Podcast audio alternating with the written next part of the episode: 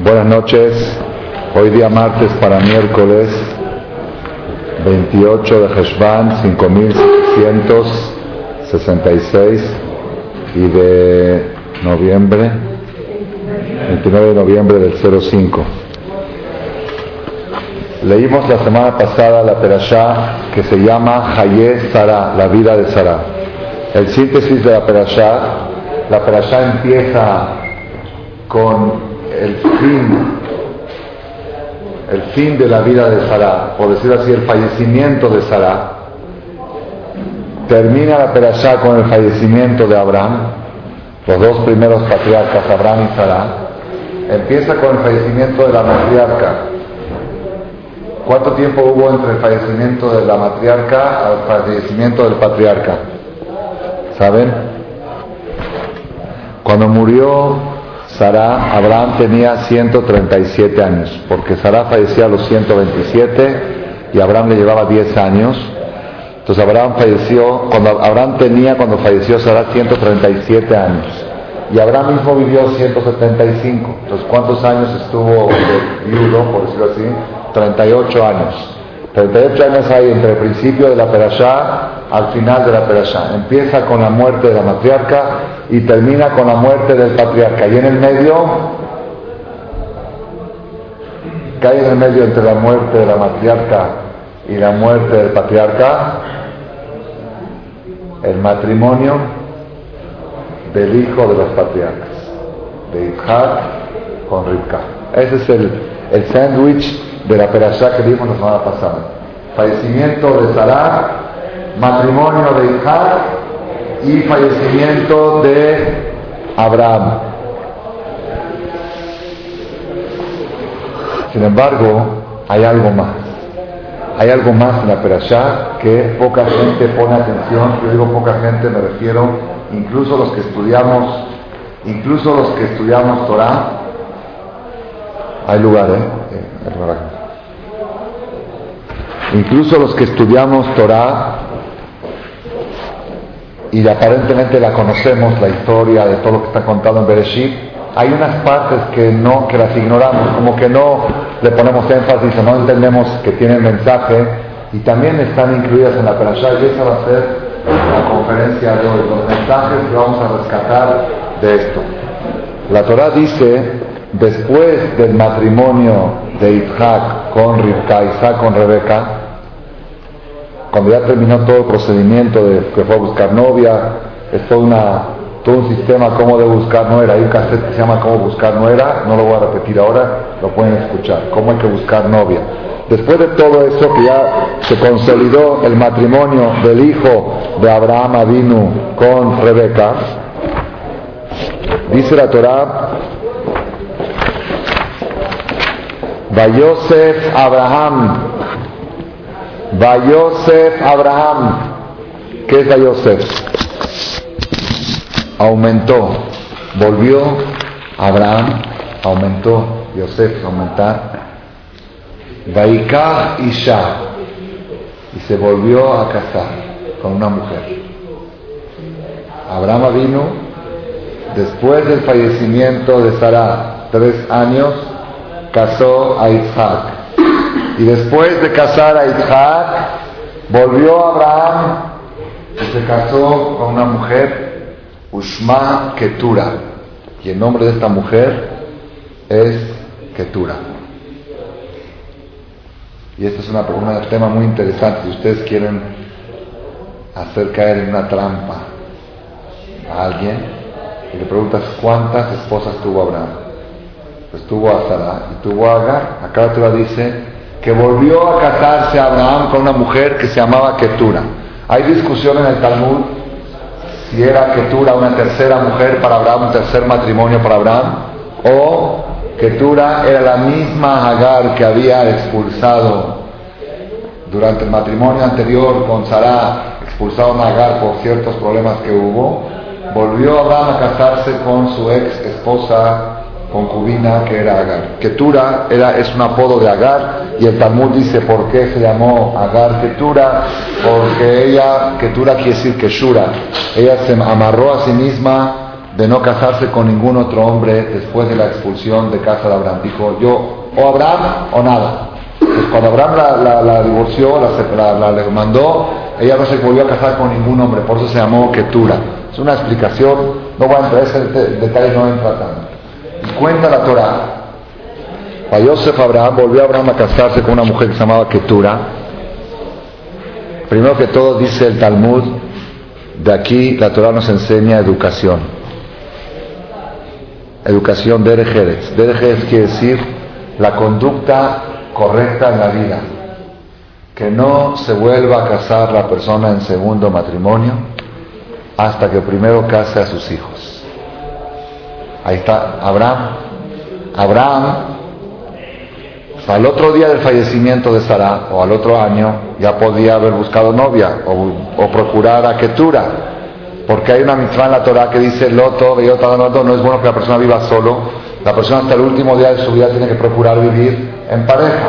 Entonces, Abraham vino, según lo correcto, pasó el luto de Sara los 30 días o el año y ya tenía que buscar pareja. ¿Por qué se esperó Abraham tres años para buscar pareja? Porque nos enseña conducta correcta en la vida, que es mejor no volverse a casar hasta no casar a los hijos.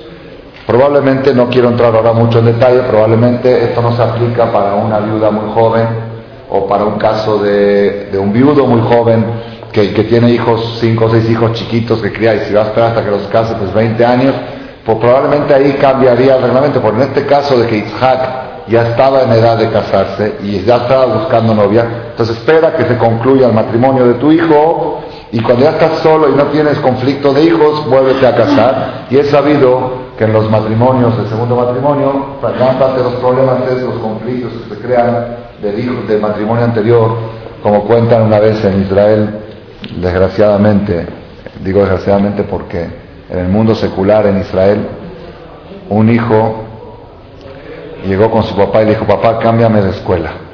Dice, ¿por qué si vas muy bien en tu escuela? Es que en mi escuela tengo complejo de inferioridad. Estoy acomplejado. ¿Por qué acomplejado? porque todos mis amigos de la escuela, todos sus papás son de segundo matrimonio. Y todos tienen historias interesantes de contar, que, la de la, que la esposa del papá y el esposo de la mamá. Entonces, y, yo nada más, papá y mamá, no tengo el esposo de papá y la esposa, y, la, no, no tengo, me, me, siento mal, a tal grado que la persona puede llegar a un nivel, de aquí también en México, que una señora me dijo que un día llegó su hija de 8 o 9 años de la escuela, mamá iba a terapia ¿Por qué, hija, que todas mis amigas van? Ya se hizo que el que no va a terapia es enfermo y el que es de un solo matrimonio ya es raro. Así es, en el ambiente secular no religioso de Israel. Cuentan ahí de humor, pero puede, puede haber sucedido, que una vez este, estaba un hombre con su esposa en un café tomando café. En la noche se fueron a salir, salieron a comer, a cenar, a tomar un café y en la mitad suena el celular y el marido estaba así consternado y le pregunta a la esposa, ¿qué pasó? dice, mis hijos y tus hijos le pegaron a nuestros hijos. Mis hijos y tus hijos le pegaron a nuestros hijos, Darmina, ¿ok? Entonces la Torah dice que no vuelva la persona a casarse hasta no casar a sus hijos. Se aprende esto de Ketura, del matrimonio de Abraham con Ketura. Entonces es primera enseñanza que aprendemos aquí. Pero, Rabotai, yo quiero sacar unas enseñanzas adicionales extras y ojalá que me dé el tiempo de este párrafo de la Torah y a propósito lo estoy estudiando hoy porque no se habla mucho de esto en la no se habla mucho en las conferencias, se habla mucho de la muerte de Sarah, se habla mucho del matrimonio de Isaac con Rivka, como fue, pero de este matrimonio de Abraham con Ketura no, no se habla y hay mucho mensaje escondido. El primer mensaje es no casarse hasta no casar primero a los hijos, dentro, yo digo, dentro del marco de lo lógico, cuando falta poco tiempo para que sus hijos se casen, mejor esperarse. Por supuesto, si es mucho tiempo, pueden cambiar las reglas, debe de ser. Lo más interesante es lo que sigue. Si alguien pregunta, ahora que terminó la historia de Sara y Abraham, yo quiero saber, Abraham y Sara, Abraham y Sara, dice, ¿cómo empieza la Torah? Empieza Vayu, la perashá esa, Vayu Haye Sara, y fueron la vida de Sarah. Bayiyu, así se Bayiyu, y fueron la vida de Sarah. Está un poco el lenguaje un poco raro, tenía que haber dicho de otra forma. ¿Por qué dice Bayiyu, y Sarah? Dice el Balaturín, la palabra Bayiyu en hebreo suma 27. La Vav suma 6, la Yud 10, la Re 5, la Yud 10 la Vav 6. Suma, suma la ley, tiene una equivalencia numerológica, suma 27. 27 años fueron la vida de Sara. ¿Cómo 27? Sara vivió 127. Dice, sí, pero los... No, perdón, me equivoqué, sumé mal, otra vez. Otra vez, ando un poco mal, otra vez. ¿Cuánto suma Bayiyu? La Vav suma 6. Ayúdame a sumar, agarra una calculadora. La Vav suma 6. La Yud suma 10. La E suma 5. La otra Yud suma 10. ¿Ah? Y la otra Vav 37, no 27. 37 años fueron los años de Sara. ¿Cómo 37? Si Sara vivió 127, dice, la vida de Sara cuenta desde que le nació su único hijo, Yitzhak. Ella a los 90 años dio a luz a Sara. La vida de Sara fueron los años que tuvo hijo. Mientras 90 años que no tuvo hijos no se consideran vida. La persona, esto es un concepto profundo y trascendental. La persona se considera vivo a través de su generación, de sus hijos. Cada hijo que tienes te hace más vivo. Y cada hijo que te privas de traer, eres menos vivo, tienes menos vida. Dicen que la persona tiene que buscar vivir calidad de vida, no solamente cantidad. la calidad de vida de la persona a nivel cabalístico se incrementa, se multiplica según la cantidad de hijos que tiene. Cada hijo que tienes te hace más vivo. Bayiyu Hayet Sara. Hayet Sara fueron 37 años porque tenía el hijo. Los otros años fue una vida de calidad de vida inferior que, en relación a la vida que tuvo después se considera muerte. Lo que vivió antes no se considera vida. Y cada hijo que traes, en relación a lo que era antes, antes estabas muerto, ahora estás más vivo. Cada hijo te hace más vivo. Ese es una, otro mensaje para evitar el control de la natalidad. Si alguien te pregunta, ok, los hijos hacen vivo a los padres. Pues ¿cuántos hijos tuvo Abraham? Dice Abraham, ¿cuántos hijos tuvo Abraham? Dos, Isaac de Sara, y Ismael de Agar, dos hijos de Abraham salieron, de Isaac salieron los judíos y los cristianos, porque Esab sale de Isaac también, y de Ismael salieron los árabes, los musulmanes.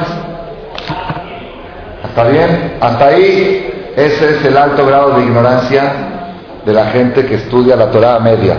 Yo también me, considero entre ellos hasta hace 10, 15 años porque no había estudiado bien la Torah. Dice aquí la Torah que en este último matrimonio de Abraham, que se casó con Ketura a los 140 años, después de haber muerto Sarai, después de haber casado a Isaac, Bateleslo, Ketura, que lo embarazara, y le tuvo para Abraham el Zimran, a un hijo que se llamaba Zimran, de Yokshan, otro que se llamaba Yokshan, Bet Medan, otro que se llama Medan, Bet Midian, otro que se llama Midian, Bet Ishbak, otro que se llama Ishbak, Bet Shuach y el sexto que se llama Shuach.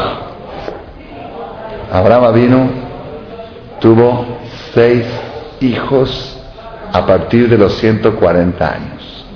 Entre los 140 y los 175 tuvo seis hijos más. En total tuvo ocho hijos. Isaac, que es el que conocemos, Ismael, que es el que conocemos, y estos seis que no conocemos. Y vale la pena conocerlos. ¿Quiénes son? ¿Qué pasó con ellos? ¿Qué salió de ellos? Dice la Torah. Yokshan y Alad, y Yokshan, uno de los hijos de Ketura, tuvo Echeva de. Y los hijos de Dedan, Ayua, Shurim, Ultushim, Ulumim, eran las tribus fuertes guerrilleros ahí. Bueno, Efer, Kolele, Ketura. Todos estos son hijos de Ketura. ¿Qué hizo Abraham antes de morir? Tiene que repartir la herencia. si van a repartir la herencia, la están repartiendo entre ocho. Y la idea no era esa. La idea es que el único heredero, ¿quién es? El hijo de Sara, la matriarca. Los demás tienen derechos, pero no derechos iguales. ¿Qué hizo Abraham? Vaiten Abraham et kol Abraham, todo su patrimonio, toda su herencia se la dio a Isaac.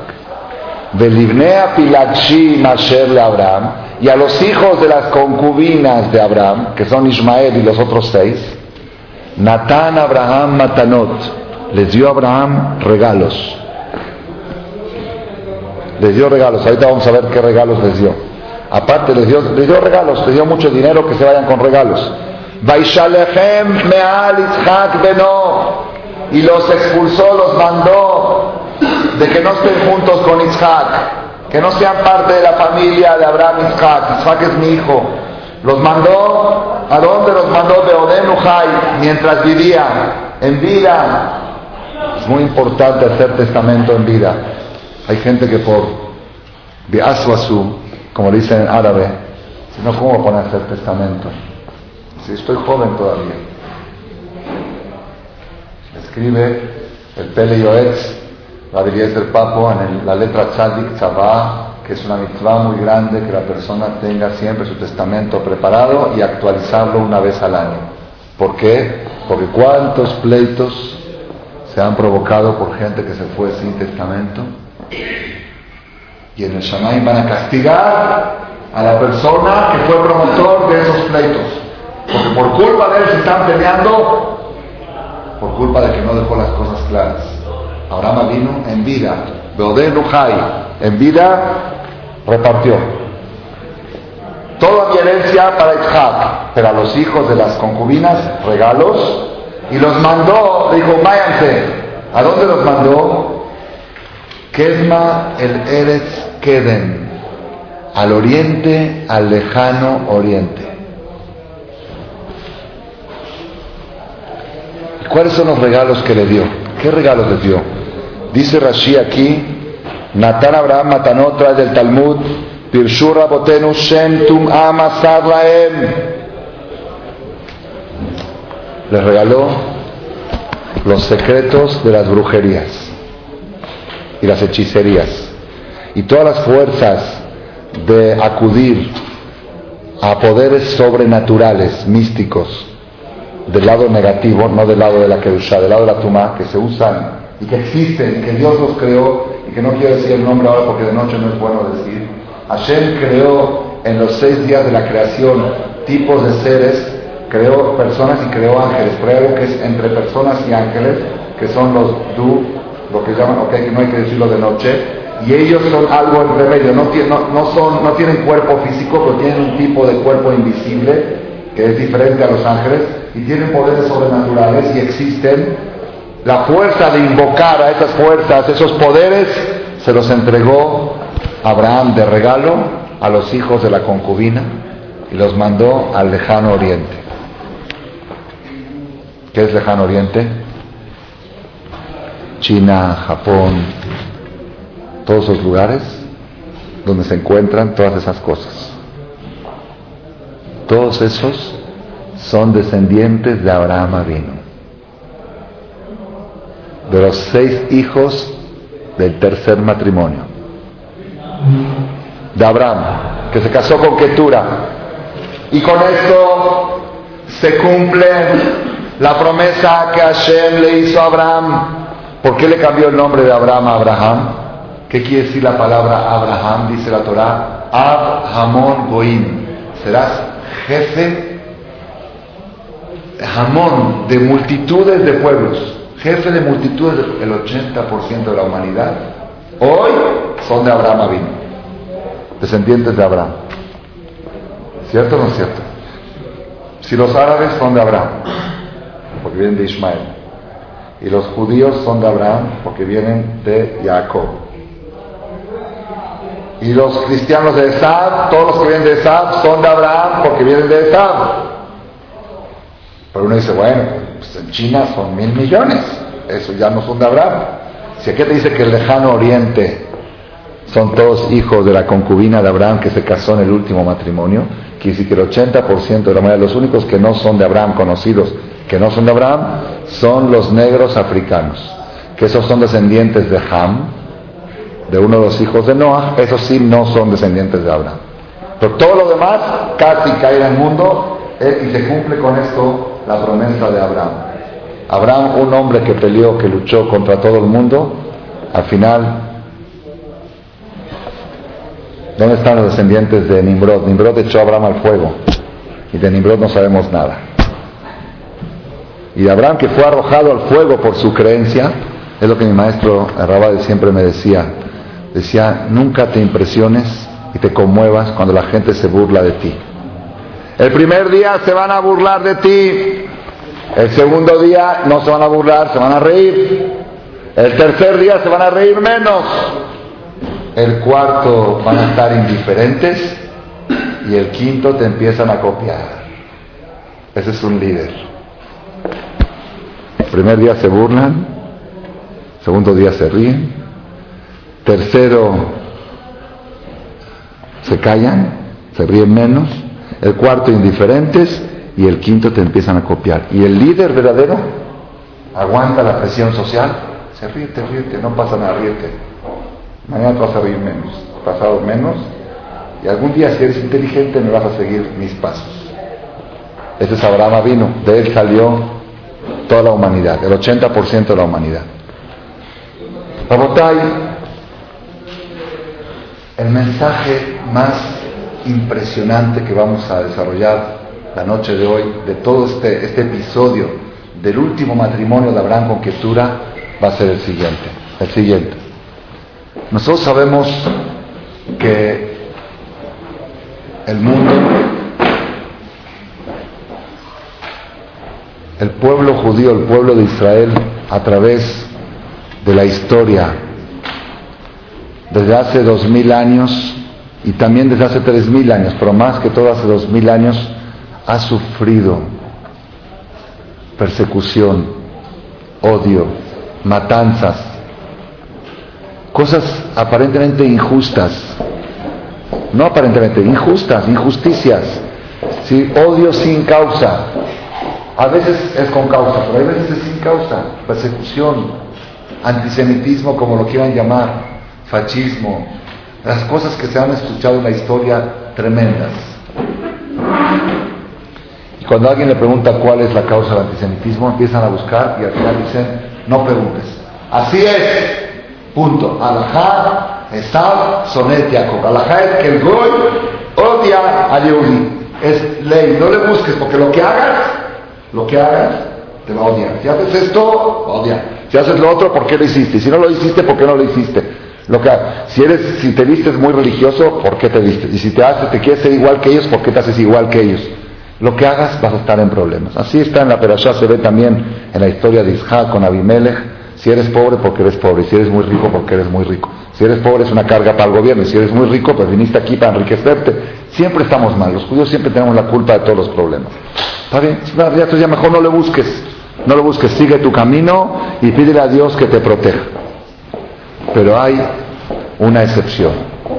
Una excepción. Y esto me lo dijo una persona, Yehudí, que vivió 30 años en Oriente y ahí hizo sus negocios, y ahí hizo sus fortunas, y ahora vive en México. Me dice, te voy a decir, Shaul, algo muy raro. Todas partes donde he ido, veo el odio del Goy hacia el Yehudi, el odio, la envidia, el sentir, el sentir que toda la riqueza que hizo el Yehudi la hizo de nosotros. Llegó un Yehudi a un lugar, llegó Yitzhak a un lugar desértico, hizo florecer todo, hizo crecer y se hizo rico. ¿De dónde hizo la riqueza? ¿Y por qué tú tuviste 100 años y no hiciste nada? Siempre nosotros, eh, la tierra de Israel, ahora los últimos años, estaba abandonada mil años y no, no crecía una planta. Vinimos los Yehudim, levantamos todo, somos rateros. Y bueno, ¿y por, tú por qué no la explotaste mil años antes? Siempre nosotros tenemos la culpa de todo. El odio se ve en todas partes, en lugares más, unos menos. Dice, pero estoy impresionado de una cosa, dice. Los chinos y los japoneses jamás vi un rasgo de antisemitismo en ellos. No se ve, no se ve, no se ve nada, nada de odio, no, no se ve lo que se ve en todo el mundo, en China y en Japón contra los judíos no se ve. Yo viví ahí 30 años. Dice el gol japonés y el gol chino no tiene odio a judíos. ¿Y por qué? ¿Por qué? Es una inquietud. Si es algo, el antisemitismo es contagioso, es un virus, es contagioso, es, mundial, es una ley, es una ley. Ahí en China y en Japón no. ¿Por qué? Algo impresionante, Raúl, impresionante. Los árabes, el odio que tienen los árabes a los Yehudim, lo manifiesta el Zohar, fuente máxima de la Kabbalah Hay, dice, pobre de Isaac del día que nació Ismael. Se dice, ese día mejor no hubiera existido en el calendario del mundo. Las tragedias, las consecuencias, el Ramban Nachmanides, que vivió en la época de las batallas entre cristianos y musulmanes en España, los judíos, todas las cruzadas, los judíos estaban partidos entre estas dos batallas, entre estos dos imperios que peleaban entre ellos. El Ramban y Rabben Ubaji escriben en la Perashá Kitetse, dicen que no existe un odio más grande que el odio que tiene Ismael, el árabe, al Yehudi. No existe. Así dice el, el Ramban en la Perashá Kitetse. ¿Qué pasó? Escuchen esto, Rabotay, qué impresionante el mensaje que se aprende de esta perashá. Dos veces Abraham expulsó a hijos de su casa. Una vez expulsó a Ismael cuando estaba siendo un mal ejemplo para Isaac, lo leemos en el día de Roshaná en el Sefer Torah, cuando le dijo expúlsalo porque él no, no se lleva bien con mi hijo Isaac, lo expulsó, le mandó, le dio un poquito de comida, y se le acabó el agua, como cuenta la atrás, se le acabó el agua a Agar, se estaba muriendo de sed el niño, la mamá arrojó al niño entre los arbustos, dijo no quiero verlo morir, y se le, sucedió un milagro que se le una fuente de agua y salvó la vida de su hijo. Eso está contado en la Torá, en la Perashá que se lee el primer día de Rosh Hashanah. Ahí está en la Perashá Bayera. Ahí fue cuando Abraham expulsó a un hijo de su casa con razón justificada. Dijo, lo mandó, porque no pueden, no, son compatibles, Ismael y Isaac no son compatibles. Y después de 40 años, 50 años de esta historia, Abraham vuelve a, despedir a hijos, porque no son compatibles con Isaac, a los seis hijos de Ketura. Antes de morir, dijo, ustedes váyanse, ustedes no, no, ustedes no son parte de la familia, váyanse, váyanse a Oriente nada más con una diferencia, con una diferencia, que al primero lo despidió con coraje y lo mandó sin nada, y a los últimos los mandó con indemnización. Dijo, aquí está, tomen regalos, tomen esto, plata, oro, Rashid trae, que todos los regalos que había recibido Abraham vino como indemnización por el secuestro de Sará, del faraón y de Abimelech, después que liberaron a Sará, le dieron muchísimo dinero a Abraham. Abraham no lo usó, dijo, este dinero no me gusta usarlo. El dinero de iniciación de intento de violación, no lo voy a usar, lo tenía guardado. Y eso se lo dio de patrimonio a los seis hijos de Jesús. Dijo, toma, eran cantidades, eran millonadas. Llévense todo esto y llévense nombres de brujería y poderes sobrenaturales y váyanse al Gran Oriente. Pues los mandó ricos, los mandó con lana con billete y los mandó para que sean autosuficientes, para que puedan seguir adelante en la vida. Esos jamás van a odiar al otro hijo de Abraham, a la descendencia de Abraham, porque lo supiste cómo despedirlos, cómo mandar. El primero, Ismael, que fue despedido con odio, con coraje, con escasez, se le acabó el agua, se estaba muriendo de sed y todo por culpa de que el papá lo despidió de la casa y la mamá lo mandaron con un poquitito de agua. Ese odio quedó para siempre. Eso que dejó rencor para todas las generaciones.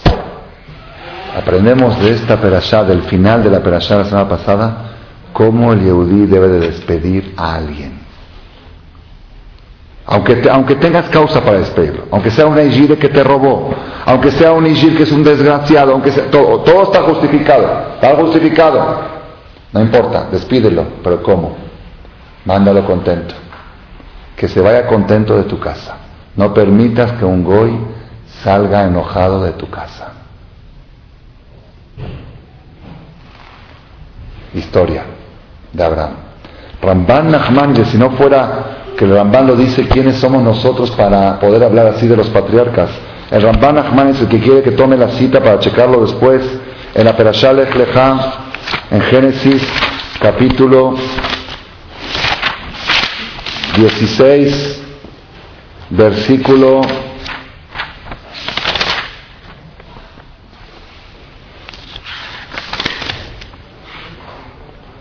6, capítulo 16, versículo 6.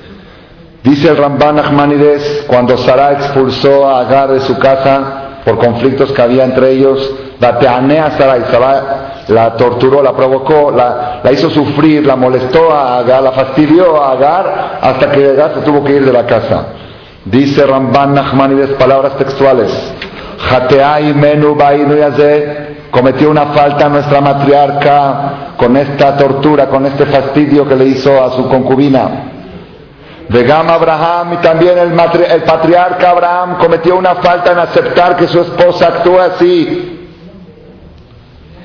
De Shama Hashem y Hashem vio el sufrimiento de esta mujer Agar, de cómo la estaban haciendo sufrir. Benatán la ven y le dio un hijo, Pere Adam, que sea un bruto, brutal, Leanot Zer Abraham, para hacer sufrir a la descendencia de Abraham con todo tipo de sufrimientos como venganza de aquel sufrimiento. Como, venganza del sufrimiento que hizo Sara a Agar y Abraham se quedó callado, le salió un hijo, Agar, que hizo sufrir al pueblo de Israel tres mil años en la historia.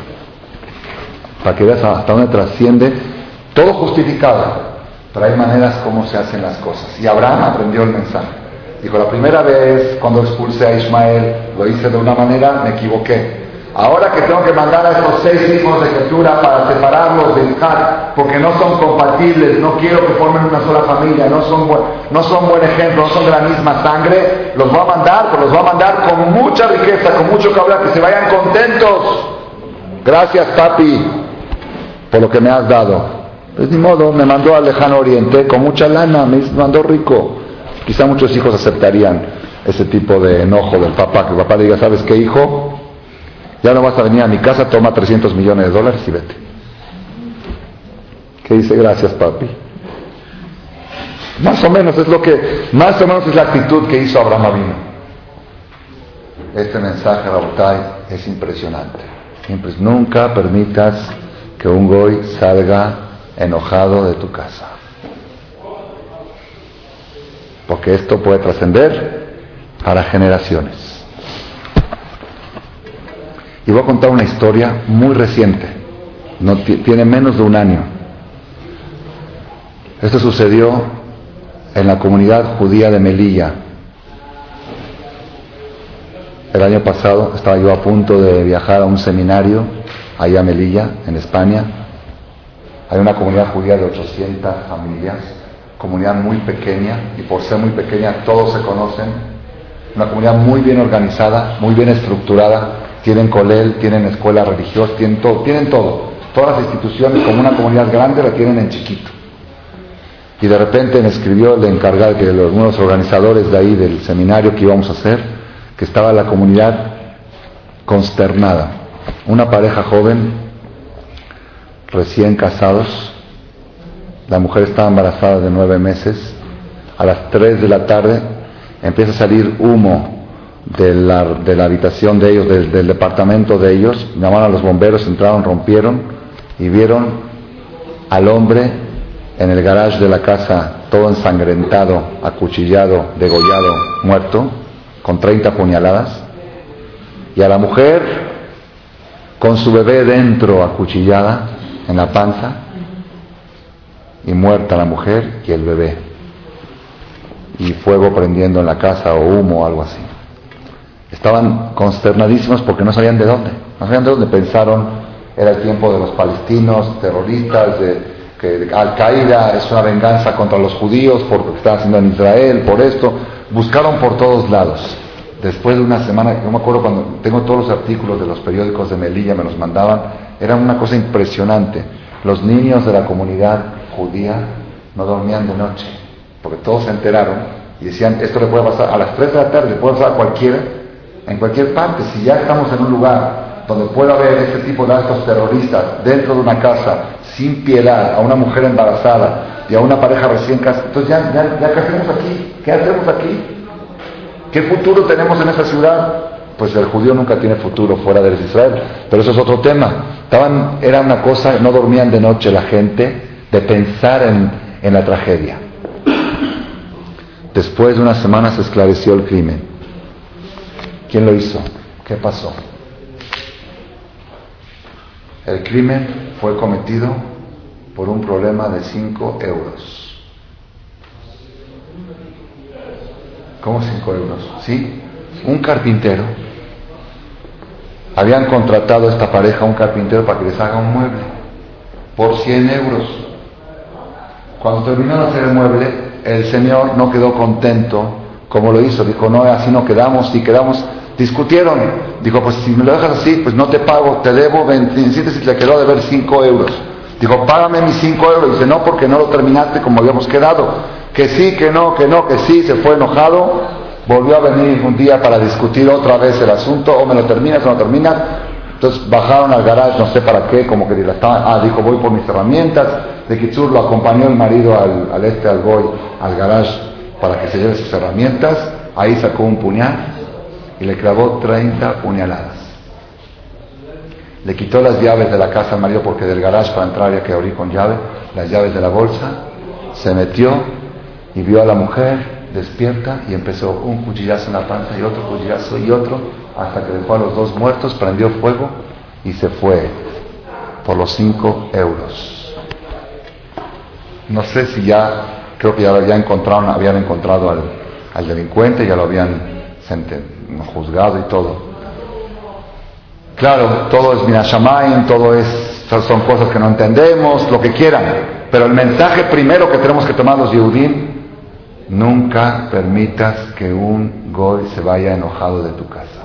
Más vale los 10 pesos, los 5 euros, los 20, tenga razón, no importa, tienes razón, pero que no se vaya enojado de tu casa. Alguien que se va enojado de tu casa, no sabes en qué puede trascender. Déjalo contento. Dile, no estoy de acuerdo, todo, pero que se vaya contento. Dale un regalito, dale algo. no, permitas que se vaya alguien enojado, con coraje, con rencor de tu casa. Porque las consecuencias pueden ser inmensurables. Aquí en México hemos sabido de otros ejemplos parecidos que han sucedido, pero no tan grave, no llegaron a tanta consecuencia. Rabotai, la Mishnah en Pirkei dice, una Mishnah, una de las de las enseñanzas más grandes que existen en la literatura judía en el Talmud, en Pirkei Avot. Dice el Talmud, Al tehi baz lekol adam, Pirkei Avot, repito, Al tehi baz lekol adam, ve al tehi maflig lekol davar, שאין לך אדם שאין לו שם, ואין לך דבר שאין לו מקום. No desprecies a ninguna persona dice el Talmud. No desprecies, no subestimes, no menosprecies a ninguna persona. A ninguna persona. Al Ishir más humilde, no lo menosprecies, no lo desprecies, no lo trates mal, no lo insultes, no lo atropelles. De Altehim Aflig Dabar. Y tampoco seas escéptico a ningún concepto. Cuando escuchas un concepto, no digas, ¿y esto qué, interés puedo tener yo? ¿Qué, sirve? Está, el jajam está. No, escucha, ¿por qué? Porque en Leja Adam Shen Losha no existe una persona que no pueda tener un momento que tú puedas necesitar de él. Y entonces si lo despreciaste, ya no vas a poder acudir a él. Ven Shen lo makom. Y no existe un concepto que no tenga algún lugar donde lo puedas aplicar en tu vida. Cuando tú escuchas algo y dices, esto no me interesa, ahora no te interesa, pero algún día te puede interesar, escúchalo. Abre tus oídos, cáptalo y almacénalo en tu disco duro, de tu mente, de tu corazón. Y algún día de repente, no saben, no se imaginan ustedes cuántas cosas yo he escuchado de soltero, de la yeshiva, de mi maestro. Y cuando las escuchaba, yo repasaba mucho todo, me trataba de... Pero no entendía yo la trascendencia de lo que estaba escuchando enseñanzas, filosofías.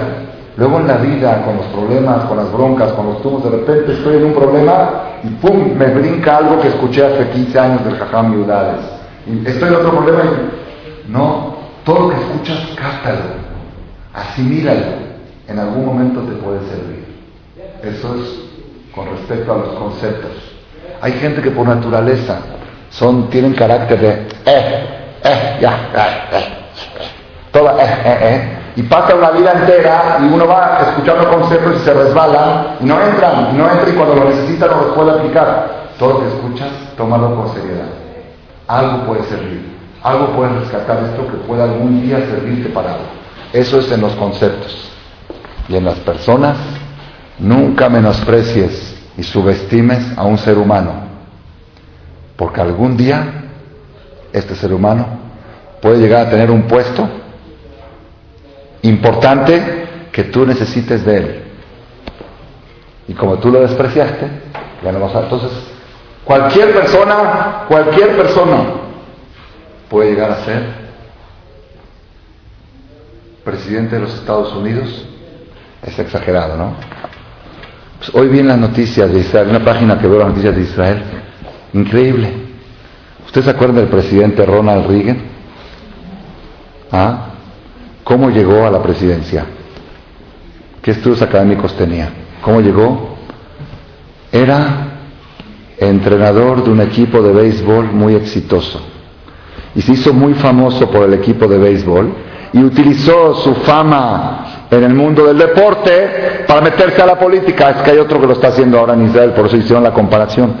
Utilizó su fama en el mundo cultural, una, una, artista famoso que todo el mundo habla de él, se habla de postulo del presidente y como la gente es muy fan, yo creo que si David Beckham se postula, yo les aseguro que si Maradona se hubiera postulado candidato a la presidencia de Argentina, estoy casi seguro que hubiera sido presidente. Estoy casi seguro. ¿Ustedes saben quién era Maradona? Ni la primaria acabó.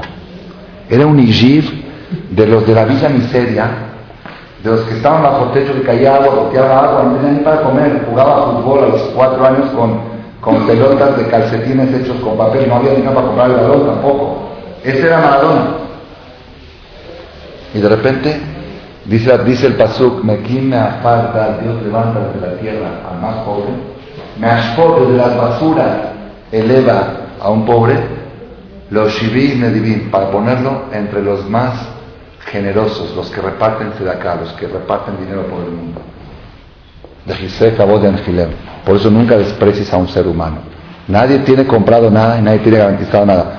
El mundo es una rueda. El que está arriba, después está abajo. El que está abajo, la rueda como en la feria. Ahora tocó estás arriba, sí, por lo otro tocar estar abajo. No, no, hay, no hay garantía. Entonces nunca desprecies a ninguna persona, porque no existe una persona que no tenga su momento de auge, su momento de que tú puedas llegar a necesitar de él. Hay una historia que está contada en un libro que se llama Sefer Hasidim de hace 1200 años, historia de la vida real, y que esta historia también se ha repetido en muchos países del mundo. En uno de los países de España creo que fue esta historia,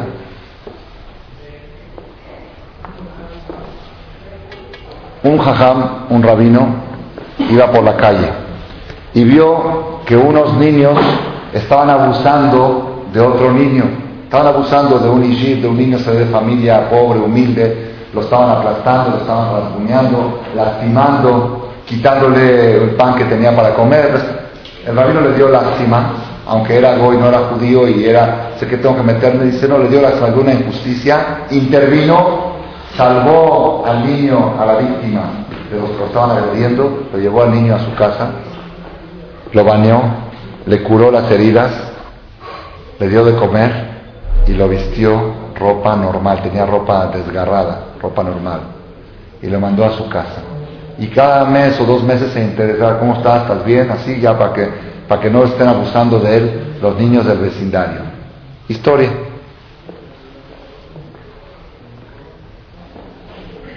Después de 30 años, pasan 30 años, todo olvidado, toda la vida sigue normal, todo cambia, es viejito, tenía barba blanca, ya estaba, tenía 80 años, el, el ya se fue a otro lado, a hacer su carrera, todo, el, curso de, la vida siguió. Empezó el antisemitismo fuerte en Europa, uno de, las olas de antisemitismo, y el rey de la ciudad decretó expulsión total a todos los judíos de la ciudad sin ningún patrimonio. Se tienen que dejar todas las propiedades aquí y se van nada más con la ropa que tienen puesta. O conversión, o conversión o expulsión. un decreto muy fuerte y muy cruel. Y tan cruel que era que ni siquiera permitían, permitían contactos políticos para tratar de resolver la situación. Entonces la gente de la comunidad estaban desesperados, sabían qué había una fecha tope para la expulsión. Dijeron, vamos a intentar el rabino, el Zaken, de 80 años, con barba larga, con su pureza, con su tzitkut, probablemente logre ablandar el corazón de este rey, que vaya, aunque no le dan cita, que vaya y a ver si logra algo. Fue el rabino, pidió una cita con el mero mero, no sé si era el rey o el jeque, el importante de este, de este problema. Después de mucho pasar una secretaria y otro secretario, llegó finalmente con el rey, se sentó y le dijo, yo soy el rabino de los judíos y vengo a hablar con usted respecto a este problema, queremos explicarnos, queremos excusarnos, queremos pedir perdón si hicimos algo malo, que nos ayuden. Y el rey se queda mirando y mirando y mirando y le dice, ¿tú no me conoces a mí? El rabino le dice, pues sí, ahorita, dice, no, tú no me conoces a mí, dice, mírame bien a los ojos, si yo te conozco a ti, le dice el rey al rabino, yo te conozco a ti. Dice, cuando yo era chiquito, tenía 7, 8 años, los niños, yo era muy pobre, y los niños del vecindario abusaban de mí, y una vez estaban abusando de mí, y tú pasaste y me salvaste de ellos, me llevaste a tu casa, me diste de comer y me vestiste. Y me inyectaste autoestima. Y a partir de esa autoestima decidí que yo voy a hacer algo en la vida. Y no voy a ser un niño callejero. Y por eso llegué hoy a ser rey. Quiero que sepas que este decreto antisemita yo lo hice porque parte de los que me hacían sufrir en el vecindario eran judíos. Los niños judíos eran ricos y yo era pobre y por eso abusaban de mí. Y eso me creó a mí un rencor contra todos los judíos y ese rencor salió a relucir ahora. Pero ahora que te vi tu cara y me acordé de ti, lo que tú hiciste por mí, por ti rompo el decreto y pueden quedarse a vivir aquí miles de años. Es lo que dice Pirkeabot, nunca subestimes a ninguna persona. Tú no sabes ¿Tú no sabes la igire que tienes en tu casa, la empleada de servicio? ¿Qué puesto puede tener dentro de 20 años en la política? ¿O qué creen? Los políticos son, son todos igiros. Ex igiros. Pues sí. Pues sí, es que no. Fui ayer, tuve que ir a, un, hacer un trámite a un lugar en Whisky Lucan, trámite importante, y estaba ahí una persona así que Tuve que hacer, tuve que hacer este, contactos para que, para que él me ayude a hacer las cosas más rápido, un tipo, un funcionario importante ahí. Cuando me encontré con el funcionario, me dice, yo conozco muchos paisanos porque en la Roma, Bekitsur era un igirito de la Roma, que en la Roma estudiaban en la Benito Juárez, y ahí conocía a los Michan y conocía a todos cuando vivían en la Roma. Un igirito funcionario de gobierno, pues, pues no hay tú no tienes que subestimar a nadie, tú no sabes lo que el futuro le depara y por eso nunca menosprecies a nadie y nunca subestimes el hecho de ser un ser humano. El hecho de que Dios decidió a esta persona insertarle, Selem Elohim, la imagen, su imagen, su semejanza, sea Yudí o sea Goy, es un ser humano, no es un animal, el hecho que Dios lo escogió para ser un ser humano, merece tu respeto y lo tienes que tratar como un representante de Dios en el mundo. Porque lleva un alma adentro que es imagen y semejanza divina. Y eso solo es causa para que no le puedas decir ningún insulto, ninguna grosería a ningún ser humano sobre la tierra. Solamente eso es causa. Si tú te conduces así, si tú te conduces con ese respeto, entonces nunca vas a tener sorpresas en la vida. Sí vas a tener sorpresas, pero positivas.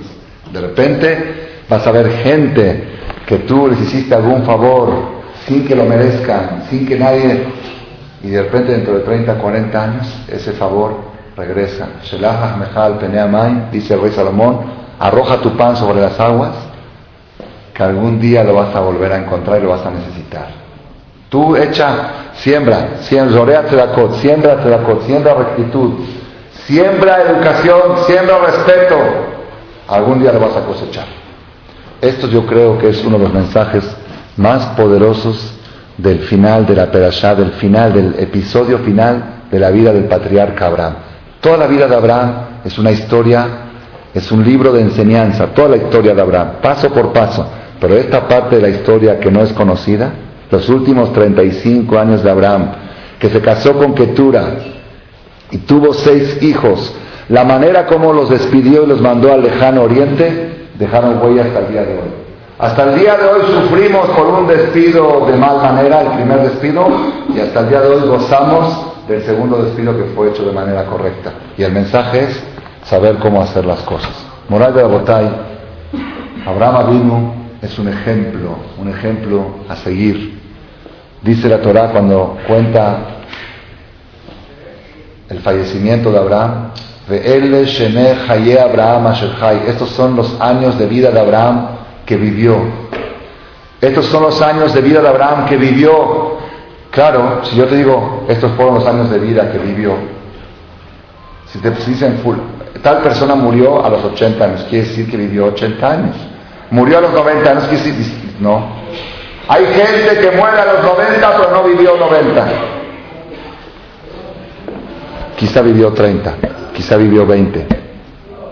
La Torah dice, y estos son los años de vida de Abraham que vivió. Abraham vivió 175 años, los vivió todos. ¿A quién se le ocurre? Ay, ay, ay, parejas, parejas jóvenes, parejas jóvenes de 30, 40, 50 años, control de natalidad. ¿A quién se le ocurre a los 140 años buscar pareja y procurar un bebé. ¿Ustedes se imaginan a Abraham vino 140 años y cambiando pañales? Y luego llevar al hijo a primaria, un viejito, ya estaba canoso Abraham. Hace, hace tiempo estaba canoso. Hace 40 años Sara dijo, ¿cómo es posible que vamos a tener hijos si mi marido ya está viejo? Eso lo dijo cuando Abraham tenía 100. Sara no podía creer que Abraham pueda todavía traer hijos. Y estamos hablando 40 años después. Abraham ya iba, Abraham de aquel ya iba con bastón, llevando a su bebé a la quita, con la mora, al kinder, a graduaciones. Oye, a esta edad, muchos de nosotros, a esa edad, ya tiramos la toalla. Yo ya, lo que tenía que hacer ya lo hice, la vida se terminó, ya, ahora hay que esperar que llegue el día. Estos son los años de vida de Abraham que vivió. Abraham vino, si le decía a Dios, mañana mueres, hoy se casaba. Porque si la Torah dice que es bueno mejor vivir acompañado que solo, entonces si voy a vivir un día más, lo voy a vivir de la mejor manera, con una pareja, no solo. Vivir la vida, no pasar la vida. Estos son los años. La vida de Sara, la vida de Abraham, son hombres que no, no menospreciaban ni un día de su vida. No decían, ya estoy, ya pasó la mayoría, ya estoy viejo. No hay. Viejo hasta el último día, luchando. Hasta el último día. Buscando vivirlo de la mejor manera, de la manera más íntegra. Y si puedo traer un hijo, ¿por qué no? Y si puedo traer otro, ¿por qué no? Y si puedo traer un tercero, ¿por qué no? Es que soy viejo. ¿Y quién dijo que un viejo no puede traer hijos? Es que la sociedad, la sociedad, que digan lo que digan, imagínense ustedes si Abraham se hubiera dejado llevar por la presión social. No había ni los chinos, ni los japoneses, ni Toshiba, ni Sony. No sé todas esas cosas, no, sé todas las cosas que tenemos hoy en día de los orientales. No existiría porque Abraham dijo, pues, ay, va a estar hijo. ¿Qué, qué sabes tú? ¿Qué clase de hijo puedes traer tú al mundo en tu vejez? ¿Qué sabes? El rey Salomón dice, en la mañana siembra y en la tarde no dejes de sembrar, porque no sabes cuál de las dos siembras van a producir, si la de la mañana o la de la tarde, o quizá la de la mañana y la de la tarde van a ser una mancuerna. Así se dice, ¿a qué se refiere? Si trajiste hijos en tu juventud, trae hijos en tu vejez, porque tú no sabes cuáles van a trascender, los de la juventud, los de la vejez, o van a ser pareja, van a formar una integridad entre los hijos de la juventud. ¿Qué quiso decir con esto Rey Salomón? Tú no sabes, tú no puedes decir, ya traje hijos, ya hice. Cada día, si tienes un día más de vida y puedes hacer algo, hazlo. Todo lo que puedes hacer antes de morir, hazlo. Y si te van a dar un día más de vida y ese día de vida puedes vivir casado, vívelo casado porque la Torah dice que es mejor vivir casado que vivir soltero. Oye, pero es un día, un día, un día que vivirlo. A Yosef Abraham, volvió Abraham a Yosef. Yosef es aumentar. Los sadiquín siempre buscan crecer, superarse, aunque estén viejos, aunque estén ancianos. Nunca se dan por vencidos. Nunca dicen, ya no tengo fuerza de luchar, ya estoy en otro, ya estoy de salida. Nunca dicen, estoy de salida. Para ellos el primer día de su vida y el último y el del medio son todos iguales. Todos tienen que ser aprovechados. Eso aprendemos del matriarca, la matriarca Sara y el patriarca Abraham. Que Hashem nos ayude, que sepamos, que tengamos la cordura de aprender los mensajes que nos enseñan la Torah de los patriarcas y las matriarcas, no solamente escuchar conferencias bonitas, sino asimilar las cosas, adoptarlas y aplicarlas en la vida real para que así, Hashem, cada minuto de nuestra vida sea fructífero y productivo y podamos recibir todas las bendiciones que recibieron nuestros patriarcas Abraham, Isaac y Jacob. Amén.